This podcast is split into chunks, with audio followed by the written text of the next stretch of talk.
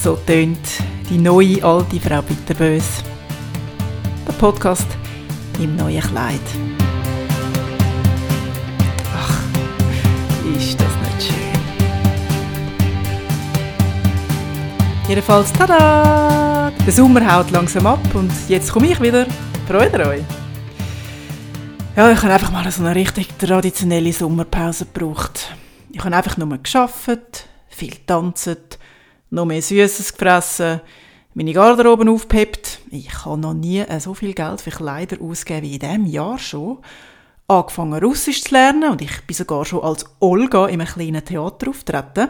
Ich hatte etwa zehn Sätze, die kann ich bis heute nicht wirklich richtig aussprechen und mir ihre Bedeutung auch nicht wirklich merken, aber naja.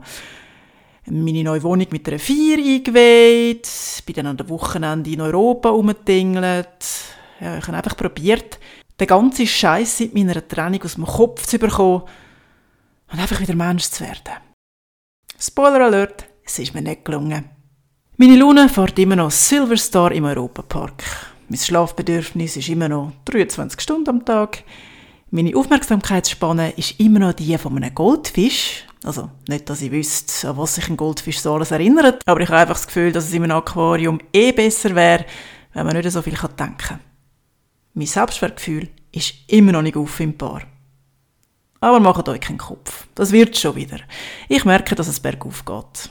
Wenn auch nur langsam und stockend. Aber das Herz ist halt ein Arschloch. Oder eher das Hirn, wie meine Therapeutin sagt. Auch um den Latino müsst ihr euch keine Sorgen machen. Er ist direkt von unserer Wohnung zu einer neuen Frau gegangen. Es geht ihm blendend. Wenn ich zwar erst ein halbes Jahr später dank Social Media erfahren habe. Note to my ex. Wenn du mich schon überall musst sperren dann mach's auch bitte richtig. Also, so bei allen Profilen und so, hä? Ich freue mich für ihn. Not. Aber es wäre ja mega schlimm gewesen, wenn er jetzt allein an die Hochzeit in Spanien hätte müssen gehen, zu der ich eigentlich mit ihm eingeladen gewesen wäre. Und allein zurück in das wunderschöne Hotel zu Lugano, wo ich ihn damals zum Geburtstag eingeladen habe. Auf den Bildern sehe ich auch, dass sich nicht einmal seine Morgengewohnheiten geändert haben, seit ich weg bin. Oder seine T-Shirts. der Lifestyle bleibt also der gleiche. Nur heisst die Frau an seiner Seite jetzt einfach anders und ist zehn Jahre jünger. Anyway. Meine Sommerpause ist jetzt also vorbei da, wobei mein Sommer eigentlich erst anfängt, weil ich werde jetzt nämlich gerade länger verreisen ganze neun Wochen. Edgy Badge. Wohin genau, das werdet ihr noch erfahren, wenn ich dann dort bin und da Ihnen über meine Erlebnisse berichten.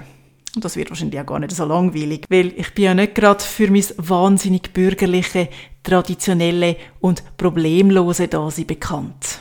Ich bin die Drama Queen der Clique. Das Haar in der Suppe. Der Knitter in der Bluse.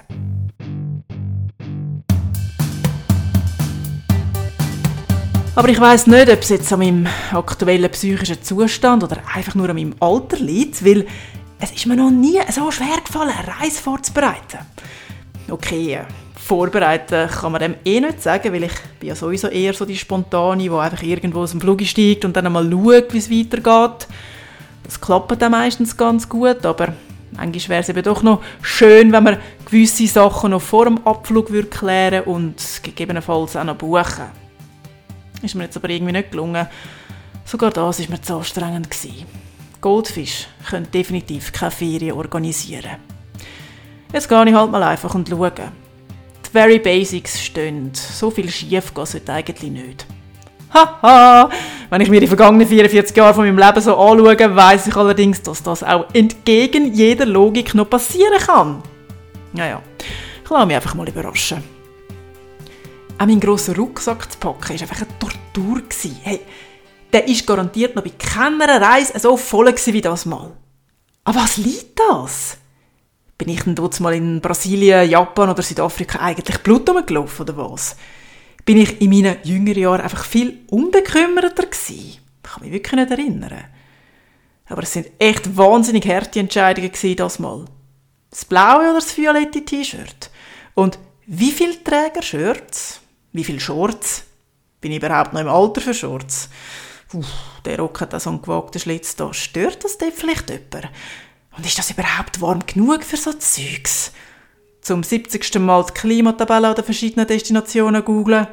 Hm, etwas Langärmliches braucht es auch noch. Aber die Bluse da, das ist mir also viel zu edel. Wenn die verloren geht, also doch wieder einfach der alte Hoodie, wie schon seit zehn Jahren. Dann das schwierigste Thema überhaupt. Schuhe. Wie viele Paar Sandalen, Absatz oder nicht, braucht schon ein bisschen Profil. Ich meine, ich bin ja immer zu faul zum Wandern, aber was, wenn mir mal jemand dort einen Vulkan aufzwingt oder so? Oh nein, dann wäre es auch noch dreckig. Also lieber doch keine Weisse. Hm. Und wieso bringe ich eigentlich mein Necessaire nicht mehr zu? Mache ich jetzt dort noch Kosmetikschule oder was? Ja, aber ohne die Haarprodukte sehe ich einfach scheiße aus.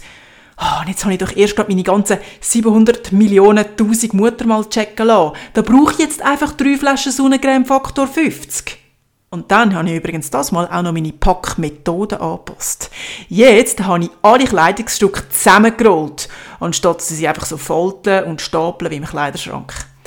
Ich weiß nicht, ob das da von dieser Marie Kondo kommt oder so. Ich habe mich nie mit der befasst, aber es redet jetzt einfach gerade all davon, dass wenn man Kleider rollt, sie weniger knittert und man sie auch so ein bisschen handlicher kann verstauen.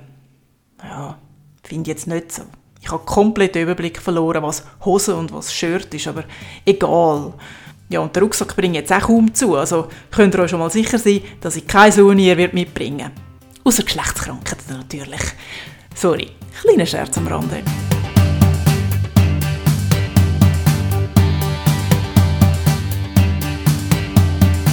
Godzilla ist übrigens auch schon in ihren eigenen Ferien in der Tierpension.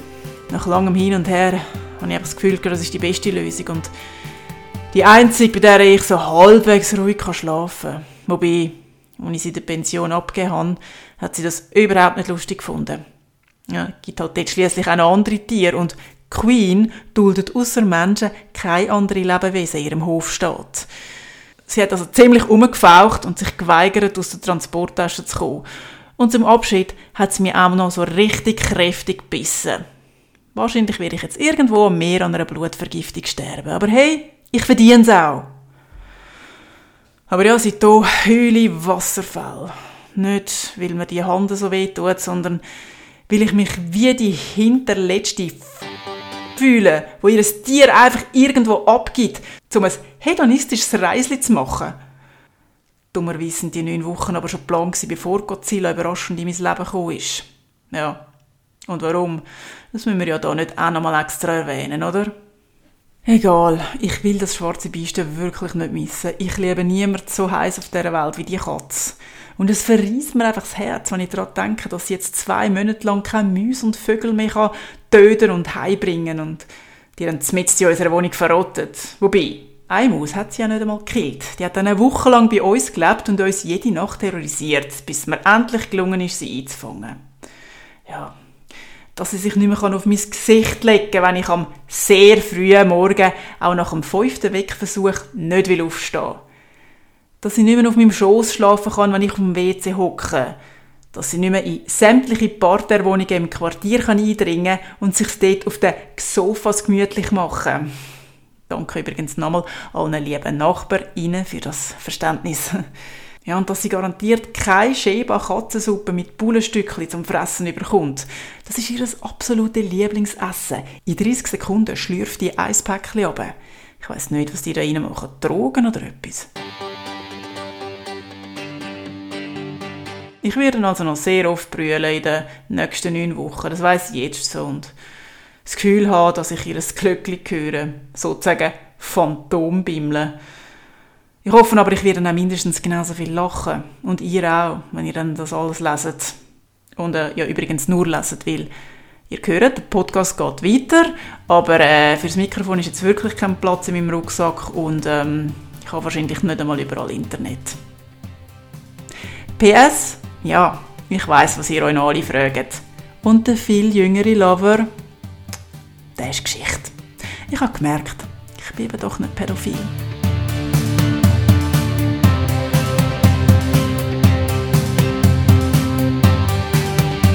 Hey, und wenn vielleicht auch ihr mal so eine cooles Musikli könntet brauchen, wenn ich es da habe. Das ist ein Freund von mir. Mava Pictures heisst sein Brand. Einfach fragen. Ich vermittle euch.